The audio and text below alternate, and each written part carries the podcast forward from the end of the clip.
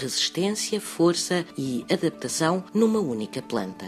O cato simboliza resistência, força e adaptação. É uma planta que tem origem na América do Norte e do Sul e possui uma variação que pode ser encontrada em África e no Sri Lanka. Além de simbolizar a persistência, por ser capaz de sobreviver a ecossistemas muito áridos e quentes, como os desertos, o cato dispõe de uma resistência que poucas plantas possuem. Os chineses consideram o cato um guardião, aquele que protege a casa purificando-a e eliminando as toxinas do lar.